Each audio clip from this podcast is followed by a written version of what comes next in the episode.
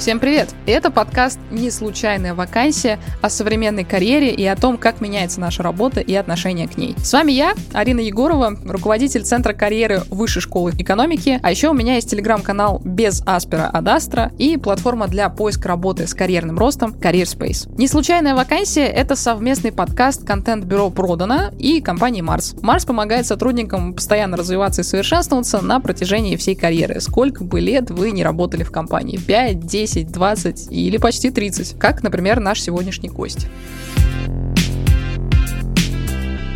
Как вы поняли, сегодня мы поговорим с людьми, которые долго, очень долго и вообще всю жизнь работают в одном месте и не жалеют об этом. В последнее время популярно мнение, что место работы надо менять часто, раз в несколько лет. Но люди, с которыми мы поговорили для этого эпизода, готовы с этим тезисом поспорить. Мы услышим историю врача-анестезиолога, который много лет после окончания университета успешно работает в московской больнице. Поговорим с главным редактором книжного издательства «Альпина Паблишер» Сергеем Турко, который уже 16 20 лет выпускает востребованный нон-фикшн. Встретимся с бессменным шеф-поваром кафе «Пушкин» Андреем Маховым, а также расскажем, чему до сих пор учится профессор журфака МГУ Наталья Клушина, которая преподает 30 лет. Ну а главный герой выпуска — генеральный директор Марс Ригли Россия Махер Батруни. За 27 лет работы в компании Махер сменил несколько сфер. От маркетинга и продаж до строительства фабрик. И успел поработать в десятке стран. И пока никуда не собирается уходить уходить. Как сохранять интерес к работе в одной корпорации так долго? Прямо сейчас и узнаем.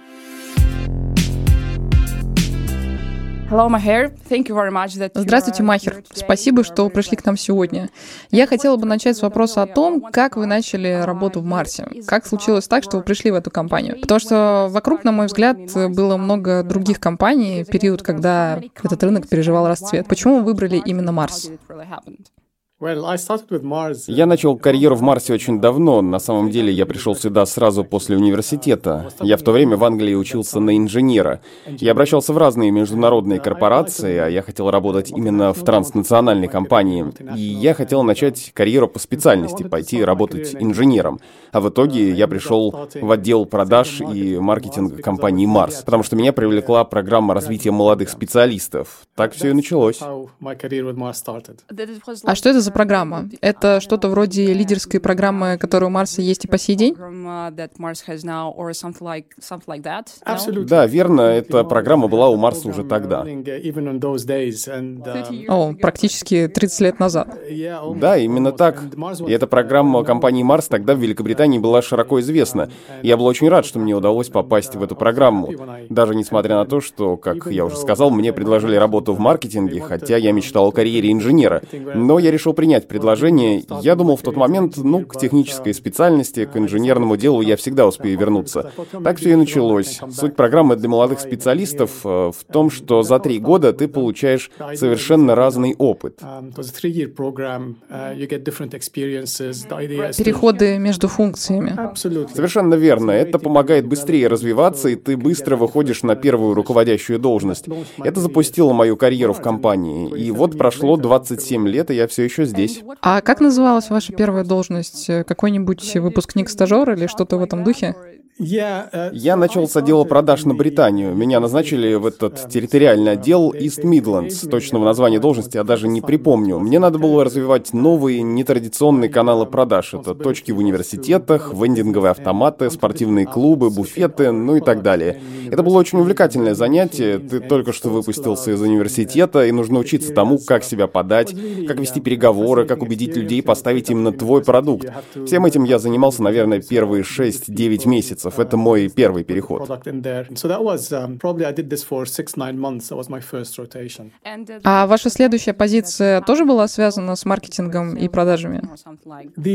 Следующая должность была совершенно иной. Я же с Ближнего Востока, и когда я только пришел в компанию, меня спросили, а тебе интересно поработать на нас за границей? Сам понимаешь, мы расширяемся на весь мир, и у нас есть подразделение, которое отвечает за Ближний Восток и Африку. Может, тебя это заинтересует? Я сказал, конечно, почему бы и нет. Я был молодой молодой, холостой, и мне предложили поехать в Египет. Мне было всего 23 года. Компания только-только начала выходить на местный рынок. Мы помогали дистрибьютору в Египте развить дело, собрать отдел продаж, обучить их, наладить логистику, чтобы мы были представлены в Каире, Александрии и других крупных городах. И, по сути, моя задача была координировать всю эту работу. И опять же, посмотрите, это совершенно другой опыт, опыт запуска бизнеса на новой территории. Я учился нанимать людей, причем многие из тех, кто приходил на работу, на тот момент были старше меня.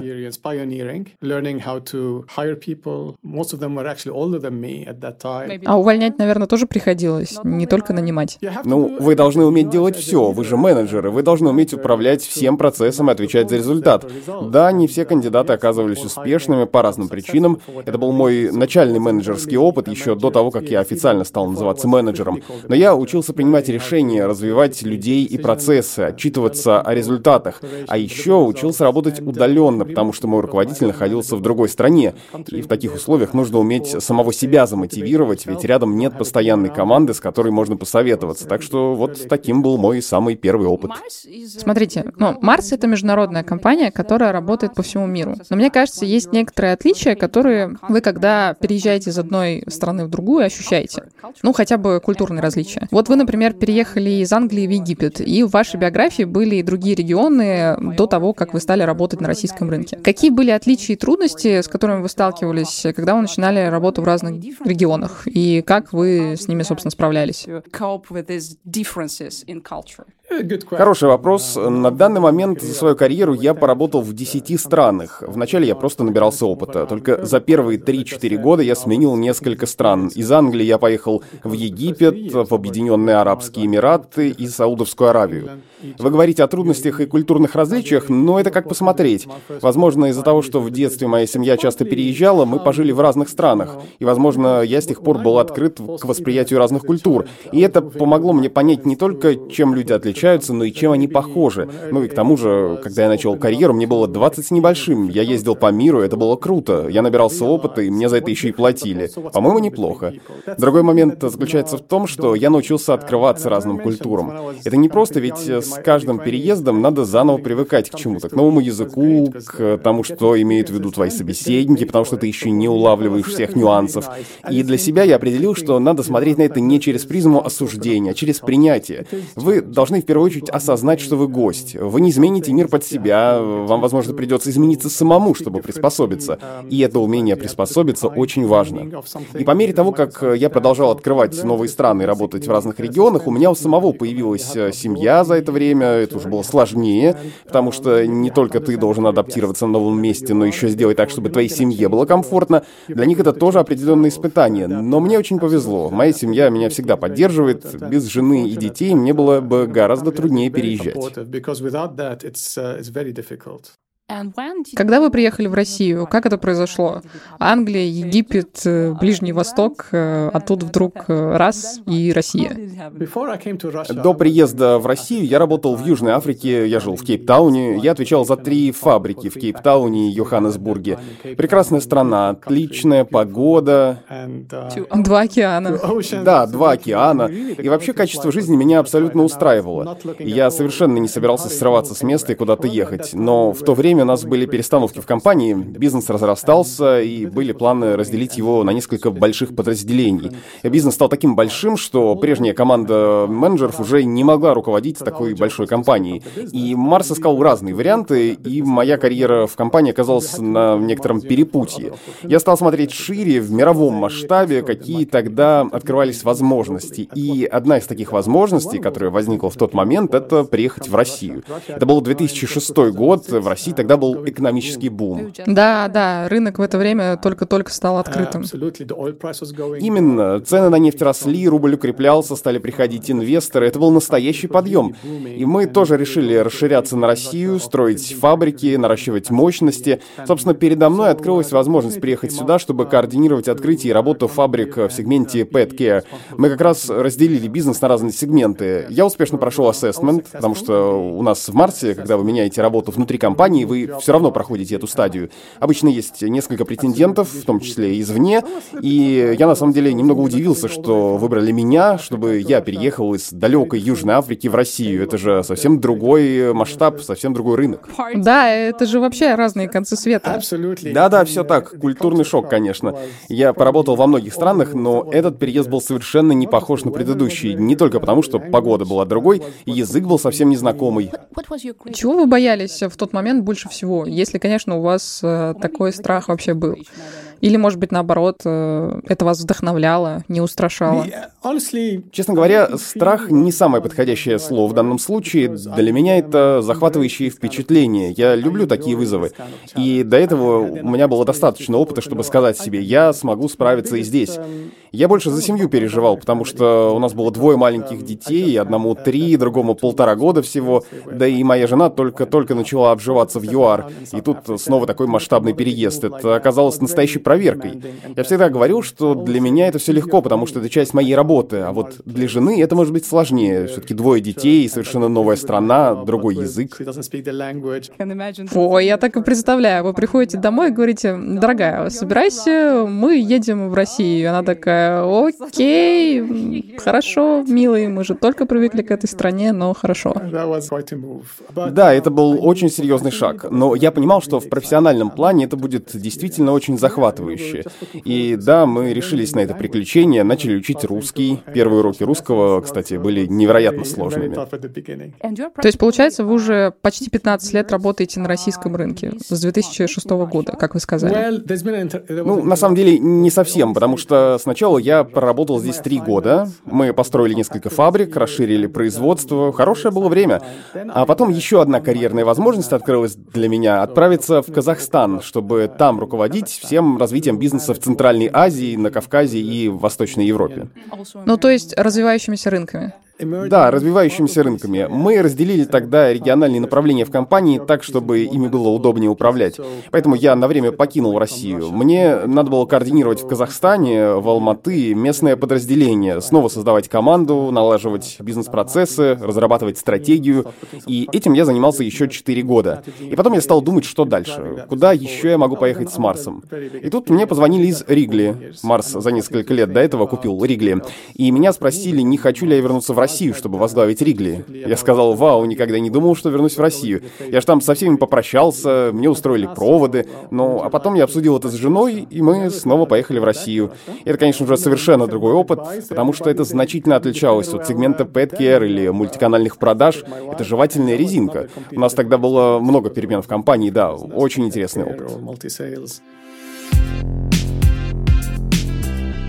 К истории Махеру Батруни мы вернемся. И через несколько минут поговорим с ним о том, почему он думал уйти из компании, но так и не ушел. Спойлер, нет, дело не в деньгах. И как стать крутым руководителем. А прямо сейчас, как обещали, другие истории людей, которые много лет работают в одном месте и получают от этого удовольствие. Послушайте, что их мотивирует, и, возможно, это вдохновит и вас.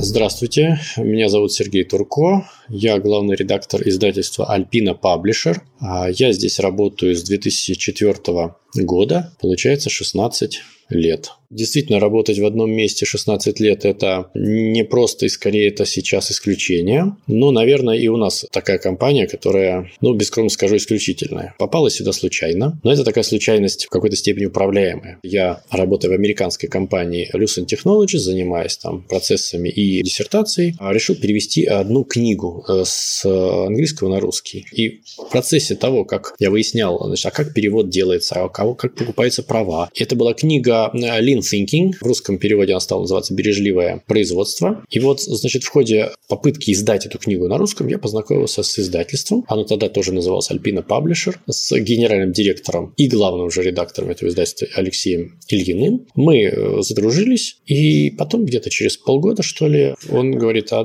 приходи к нам, надо налаживать бизнес-процессы. Мы быстрорастущая маленькая компания, мы уже переросли свой размер. И, собственно говоря, я тогда принял за себя такое решение во многом непонятно понятно для большинства друзей, потому что я ушел из стабильной американской компании со всякими конференц-коллами, сам бизнес инглишем и прочими вещами в растущую русскую компанию совершенно другой сферы издательской. Я до этого издательством никогда не занимался, не, не представлял, что это такое, какие-то процессы, но у меня была некая общая логика, как устроены любые процессы деловые, и знание деловых книг, которые я прочитал несколько, ну, сотню, наверное, точно в процессе подготовки к диссертации, помогли мне ориентироваться в деловой литературе, которой в основном и занималась тогда издательство Альпина Паблишер. Первой у меня задачей было наладить работу интернет-магазина. Там занимался кризис-менеджментом. Потом я был в статусе, кстати, заместителя главного редактора, получается, до 2010 года. Потом стал главным редактором, коим остаюсь э, до сих пор. То есть, с одной стороны, это проблема, что расти некуда, с другой стороны, хватает интересных задач. У меня не было такой парадигмы вот этой современной, я думаю, псевдосовременной, что каждые 3-5 лет нужно менять должности как машины. Э, я больше ориентирован, наверное, внутренний интерес, внутреннюю мотивацию. То есть, работа сама должна тебя мотивировать. А поскольку компания растет, задачи всегда возникают. Как продуктового плана, то есть книги, какие книги нам выбрать, каких авторов привлечь. Каждый автор – целый мир, с ним интересно общаться. Каждый автор – это новая сфера какая-то. Мы вышли далеко за деловую сферу, мы стали делать и self-help, и исторические книги, и политические книги, совершенно разные книги, переводные. Допустим, сейчас у меня в переписке нахожусь с Оливером Стоуном. Мог бы я предположить 16 лет назад, что я буду вот лично общаться с таким вот э, великим режиссером. Да никогда в жизни. И, естественно, э, не, не только такие авторы, любые авторы, они интересные. Это вот такой первый интерес. Второй – это переключение для меня лично переключения между разными задачами, казалось бы, совершенно не схожими. То есть а, от общения с людьми к айтишной сфере. Лично для меня оказалось, что это сочетание, вот это переключение между разными вот этими вещами и не дает э, засохнуть. Мы живем в, в эпоху тотального непрофессионализма и тотального принятия этого непрофессионализма и даже оплаты за него. Люди хотят много зарабатывать, при этом думают, что они могут знания получить из, из Гугла и что-то еще. Да? Я вот категорически противник этого дела. И мне мне кажется, что есть на рынке такие компании, которые ценят знания, ценят ум, и вот надо туда идти, несмотря на то, что тренд в целом э, идет туда, что можно себя продать, три года посидев в одном месте, туда-сюда, так попрыгав, можно, но это неправильно. Я Наталья Ивановна Клушина, профессор кафедры стилистики русского языка факультета журналистики МГУ имени Ломоносова. И на факультете я работаю почти 30 лет. Пришла я на факультет в начале студенткой. И для меня факультет стал родиной вот потому, что я тут очень долго уже работаю. Я хотела, конечно, быть журналистом. И я хотела работать, работать в газете. Но потом, ну не могу сказать, что мне стало как-то скучно в газете работать. В газете не бывает скучно. Но как-то мне показалось, что все таки хочется еще, еще чего-то, еще чего-то интересного. Я очень любила читать, мне очень интересно было учиться. И я решила, что да, я буду поступать э, в аспирантуру. И уже после аспирантуры так сложилась жизнь, что я осталась у нас на факультете. Потому что вначале меня взяли как эм, преподавателя на почтовом часовой оплате. Я на вечернем отделении преподавала студентам. Раньше аспирантура, она была обязательно должна была заканчиваться э, защитой диссертации. Иначе просто тогда не было смысла учиться в аспирантуре. Вот я по природе ученица. Я не могу сказать, что я там учитель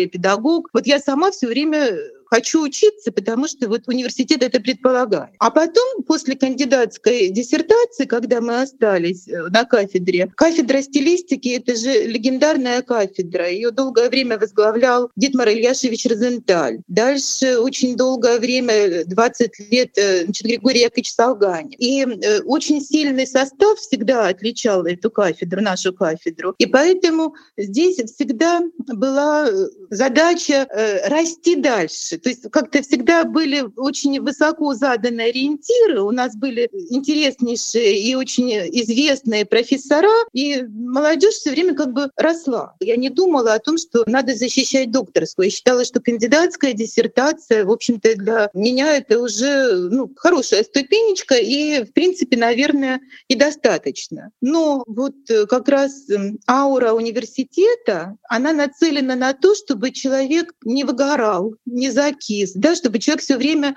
э, рос дальше, да, работал над собой. И в один прекрасный момент подошел ко мне наш заведующий кафедрой Григорий Яковлевич Солганик и сказал, Наташа, пишите докторскую. То есть я бы сказала, что это был заказ, его заказ. Но поскольку я очень уважала Григория Яковлевича, конечно, я стала писать докторскую. Ну, а дальше доктор филологических наук, он предполагает уже и карьерный рост, то есть мне дали должность профессора кафедры стилистики русского языка. Я считаю, быть профессором Московского университета — это уже самое высокое звание, самая высокая должность. Для меня вот факультет начинался как покорение какой-то вершины, а закончилось тем, что это моя вот родина, потому что здесь э, я себя ощущаю очень э, нужной, важной для развития наших студентов, поэтому, в общем-то, я планирую здесь и оставаться, и, и дальше как можно дольше. Меня зовут Александр. Я работаю в одном из крупных медицинских центров Москвы. Солидное учреждение, государственное, но и международного уровня, скажем так. Работаю я там порядка восьми лет врачом-анестезиологом, реаниматологом. В чем заключается суть моей работы? Я провожу наркозы, что называется, стою у станка и постоянно по несколько наркозов в день. Разной сложности, разные методики, разные пациенты, разные техники, естественно. В этом месте я нахожусь после ординатуры. Мне понравилась сама структура, организация рабочего места, рабочего процесса в данной клинике. Немаловажную роль занимает коллектив, ну и, как ни странно, начальство, заведующее отделением. Это, я считаю, очень важно для работы, для организации в целом. Второй момент – престижность самого места работы. И если тебя спрашивают, где ты работаешь, все знают это место. Э, то есть ты не ошибешься, не будут тебе переспрашивать. А здесь есть возможность развиваться, расти в плане интеллектуальном, в плане науки, защищать кандидатскую, докторскую и так далее. Не надо забывать про финансовые моменты, про зарплату. Она как минимум не хуже, чем среднемосковская. У врача, в принципе, такая профессия, которая подразумевает пожизненное обучение, развитие и так далее. Я имею в виду нормального современного врача, который старается, развивается и так далее. Поэтому в данном медицинском учреждении э, это как раз таки и развивается. И медицинская тематика, непосредственно обучение, развитие, лечебная часть, также совершенствование таких базовых знаний, как по английскому языку, что немаловажно для выхода на международный уровень, для прочтения литературы, для общения других иностранных комьюнити. Это все развитие. Когда ты становишься врачом, приходишь после ординатуры, ты постоянно учишься и набираешь некий опыт во время работы. Ты проходишь э, через каждые пять лет курсы повышения, квалификации. Ты можешь категории усовершенствовать, усовершенствование врачей иметь категории. Есть также никто не отменял карьерную лестницу. Вот конкретно я по карьерной лестнице не продвигаюсь, но в плане опыта э, это, конечно, есть. Опыт, категории, это все приобретается. Да и, собственно, и не русь прям конкретно начальство. Мне больше нравится практика. Меня зовут Андрей Махов, я шеф-повар кафе «Пушкин». В этом ресторане я возглавляю кухню уже 21 год. Мне поступило предложение возглавить кухню нового открывающегося ресторана. А, я встретился с владельцем, мы вели долгую беседу. Он рассказывал концепцию, идею. В принципе, мне было все интересно, но в завершении Делос сказал одну фразу, которая меня зацепила и после которой я не сомневался, пойти сюда работать или нет. Он сказал, что Андрюля, в кафе «Пушкин» будут ходить ходить наши внуки. И на самом деле это вот настолько глубокая и фундаментальная фраза, которая дает уверенность на долгие-долгие года. есть понятие, что повара, шеф-повара часто меняют место, тем самым обогащают свой кругозор. На самом деле, ну, здесь есть, наверное, правда, и полная неправда, и полный бред, потому что я, ну, не то что негативно, но я так с опаской отношусь э, к шефам, которые меняют рестораны каждый год, а то и два года. Во-первых, они плохие плохие рестораны выбирают, потому что они или закрываются, или у них начинаются конфликты, еще что-то. Что касается кругозора, развития, вот тоже говорят, что как, как можно в одном ресторане. Ну, на самом деле, сформировавшийся шеф-повар, сформировавшийся, неважно, в одном ли ресторане, или каждый год в разных ресторанах, он будет готовить то, что он умеет готовить, то, что он хочет готовить, и как он это умеет и хочет готовить, неважно, в каком ресторане он это будет делать. Он будет реализовывать себя. Так принято, что в ресторане меню обновляется достаточно часто. У кого-то раз в год, у кого-то два раза в год. Поэтому хотим мы или не хотим,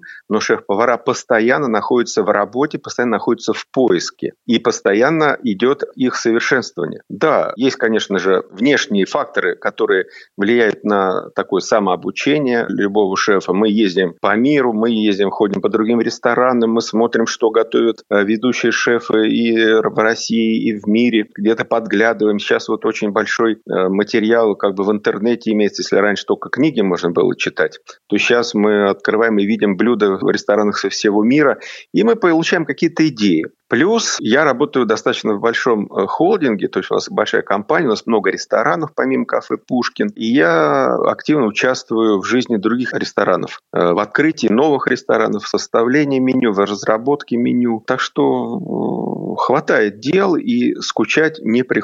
Запоминается душевность, потому что, ну, моя работа, наша работа достаточно рутинная, хоть она постоянно это поиск, это всегда, ну, такое творчество, но это все равно работа. И эти моменты запоминаются в меньшей степени. Запоминаются, сейчас приведу пример совершенно, может быть, неподходящий, и тем не менее, когда вот ну, мой сотрудник и мой коллега, с которым я проработал почти 20 лет, и вот по определенным причинам он прощается, уходит с работы не потому, что ему надоело, еще ну, другие обстоятельства. И он подходит ко мне и говорит, шеф, большое тебе спасибо за эти 20 лет, которые мы провели вместе. Ты просто, ну вот, э, сделал из меня прям вот совершенно другого человека не того, к которому я пришел в кафе Пушкин. И вот такие моменты, они запоминаются на всю жизнь. Ну а мы возвращаемся в студию вместе с гендиректором Марс Ригли Россия Махером Батруни. Махер, вы работаете в Марсе уже 27 лет. Вот скажите честно, сколько раз за это время вы думали сменить компанию? Хороший вопрос. Вы знаете, когда я только пришел в компанию, встречался с коллегами, которые были старше меня, они говорили, о, да, я в этом деле уже 10 лет, 15, 20 лет. Я думал, боже мой, я никогда не буду как вы. И я предположить не мог, что задержусь так надолго. И вот я все еще здесь, в Марсе, прошло уже 27 лет. Вообще, за всю мою карьеру, я помню, было несколько моментов, когда у меня были потенциальные возможности уйти из этой компании в другую. Э, мог позвонить HeadHunter и сказать, вот, есть интересное предложение, подумай. Или иногда я сам думал, что, ну, наверное, не все идеально в данный момент, может подумать о переходе куда-то еще. Но каждый раз я отказывался. Главным образом потому, что Марс давал мне все, что нужно. Вообще, я поработал в 10 разных странах, занимался продажами, маркетингом, поставками, строил заводы, открывал их и закрывал, дорос до высших руководящих постов и работал в разных сегментах, в сфере товаров для животных, жевательной резинки и шоколада. И каждый такой шаг сродни переходу в другую компанию тебе надо погружаться в новую индустрию. Все они очень разные, и везде нужно действовать по-другому. Получается, что у меня не было по-настоящему веских причин уходить. Все-таки это не одна и та же работа в одном и том же офисе, это совсем другие перспективы. Я работал в области Executive Search 5 лет. И у меня были собеседования с людьми из FMCG компании, ритейла, IT. И они, как правило, стремились поменять сферу деятельности, просто чтобы быть в тренде и успевать за инновациями, потому что когда ты 15-20 лет работаешь в одном месте, ты оказываешься в абсолютно закрытой системе. В связи с этим у меня два вопроса. Первый, действительно ли это так? И второй, а что вам помогает продолжать развиваться и соответствовать мировым трендам? Потому что обычно люди переходят из FMCG FMCG в ритейл, потом в телекоммуникации и так далее, собственно, именно за тем, чтобы из этой закрытой системы выйти. Эта тенденция, которую вы упомянули, существует, особенно в последние 5-10 лет. Люди следят за изменениями и подстраивают под них свою карьеру. Для многих открывающиеся перспективы в других сферах действительно повод перейти на другую работу. Но очень важно и обратное движение — привносить что-то новое извне в ту сферу, в которой ты находишься сейчас. В моем случае я был больше сосредоточен на смене смене страны и переездах, а если бы я при этом еще и кардинально менял сферу деятельности, это было бы слишком. Поэтому в какой-то степени моя карьера — это путь руководителя по разным иностранным подразделениям одной и той же корпорации. Но это не отменяет того, что вы всегда должны совершенствоваться и развивать новое в себе, постоянно учиться, потому что мир меняется. Что, как мне кажется, помогло именно мне, это то, что Марс — это все-таки разные отрасли в рамках одной компании. Сегмент Pet Care не похож на другие. Работа в России не похожа на работу в ЮАР, Арабских Эмиратах или работу в Казахстане, ну и так далее. Так что есть много стимулов к развитию. Ты видишь разные подходы к работе. Ну и надо инвестировать в собственное обучение. У Марса есть свой университет, который дает доступ к огромной базе материалов. Что-то ты можешь узнать онлайн, что-то на живых занятиях. Или мы иногда отправляем людей на неделю в разные лидерские программы переподготовки, ну и тому подобное. Так что возможности есть для обучения и роста сотрудника. А еще мы ходим в другие компании, смотрим, как устроена работа в Google, Яндекс, встречаемся с их менеджерами, или мы их приглашаем к себе и показываем, как работаем мы. Вот что я имею в виду под привнесением нового извне в собственную компанию. Я согласен, что в наши дни 20 или 30-летняя карьера в одной компании — это редкость. Сейчас уже это, да, не такая распространенная практика, как в прошлом. Особенно на таких рынках, как американский и европейский. Там это можно представить, а у нас в России, мне кажется, нет. Может быть, потому что рынок э, все еще слишком молодой. Вполне возможно, а еще не всякая компания может дать такие широкие возможности для получения опыта и развития на протяжении долгого времени. К счастью, в Марсе есть эти возможности. Марс работает по всему миру и, что очень важно, дает много возможностей именно внутри компании, попробовать разные функции. Вы можете быть в маркетинге, а потом идти в продажи, а потом в кадровое управление, или в рекламный отдел, или в закупки. Если у вас есть желание и способности, нет никаких препятствий. И именно это помогает помогает людям строить карьеру в Марсе. То есть э, в другой компании надо работать очень долго, чтобы получить такой опыт, как у нас там за 10 лет. За 27 лет работы в компании вы работали с огромным количеством людей. И вы наверняка отмечали, какие сотрудники в дальнейшем становятся управленцами, топ-управленцами, то есть топ-менеджерами. Можете ли вы назвать три причины или три основных э, характеристики, которые выделяют из всей массы будущего, там, не знаю, гендиректора среди его коллег? Это не такой простой вопрос, потому что если вы возьмете двух любых руководителей, ни один из них не похож на другого. У каждого очень разный путь. Это совершенно разные личности, разные характеры. Есть такой популярный вопрос. Что определяет идеального лидера? Но все лидеры отличаются, и все они успешны в том, что делают. И в то же время, мне кажется, несмотря на это, можно выделить несколько ключевых моментов. Во-первых, это широкий кругозор. Я бы это так назвал. Широта видения. Руководителю приходится управляться с огромным количеством очень разных вещей в течение дня. Вам надо иметь дело с маркетингом, с юристами, с продажами, с производством. И нужно быть гибким и иметь достаточно знаний и уверенности, чтобы совместить все эти водные, собрать из них то, что имеет значение для вашего бизнеса. Во-вторых, очень важно уметь руководить людьми. В разное время это руководство понимает по-разному, и сейчас, как я думаю, это в первую очередь управление целями и задачами. Но все-таки вам также важно уметь построить эффективную команду и увлечь за собой людей. А как вообще обычно люди учатся тому, чтобы стать лидером? И этому вообще можно научиться? Лидером рождаются или лидером в итоге становятся? А это меня подводит к третьему пункту. Третий важный момент — это любопытство и саморазвитие. Мне кажется, это очень важно. Возвращаясь к тому, что вы говорили о том, что мир постоянно меняется, надо быть открытым, интересоваться тем, что происходит за рамками, продолжать развиваться и признаться себе в том, что вы не можете знать всего, и что ваша команда иногда знает больше вас. А что касается того, рождаются лидерами или становятся, то определенно все-таки ими больше становятся, и вы тоже можете им стать. Я вспоминаю начало своей карьеры, когда, как я уже говорил, я хотел быть инженером же. И когда я работал в отделе продаж и маркетинга, я читал много книг по инженерному делу. А А потом, когда я в итоге присоединился к работе инженерной команды, я читал книги о продажах и маркетинге, потому что я хотел быть уверен, что все время расширяю свои познания. Поэтому, когда я стал генеральным директором, все это мне очень пригодилось. Так что всегда надо расти, если возможно, у одного работодателя или, как вы сказали, придется сменить компанию, чтобы расширить свой опыт. А, а, вот говоря о любознательности, я могу представить себе ситуацию, когда ваши подчиненные приходят к вам и говорят, ну, я уже все узнал в этом бизнесе, хочу уйти в другую сферу. Как вы реагируете? Пытаетесь ли вы их переубедить, сказать, что в этой сфере, в этой компании еще остались возможности? Ну, потому что, учитывая ваш собственный пример, это может быть весомый аргумент. Как вы обычно поступаете в таких ситуациях? В моей команде разговор о карьерном пути на самом деле идет постоянно. Как минимум один или два раза в год мы собираемся, обмениваемся мнениями, обсуждаем наше развитие. Не бывает такого, такого, что кто-то внезапно приходит и говорит «я ухожу».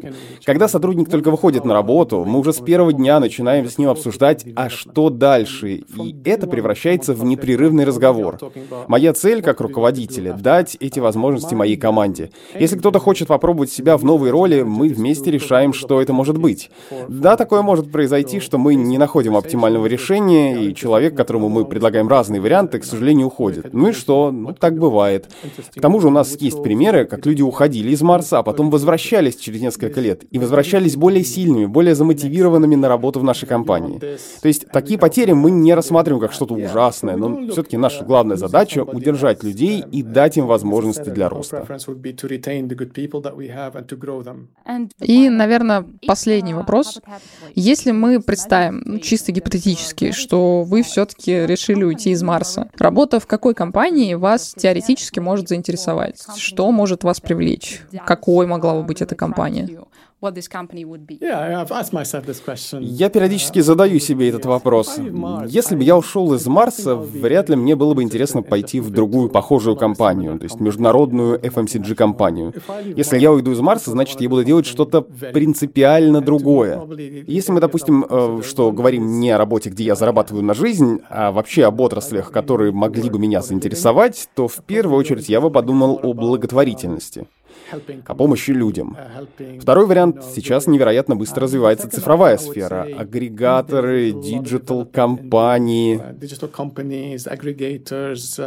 Может, Netflix? Да, почему бы и нет. Очень много стартапов в этой области. Меня пугает, какими темпами это все движется, но для собственного развития это было бы очень полезно, можно многому научиться.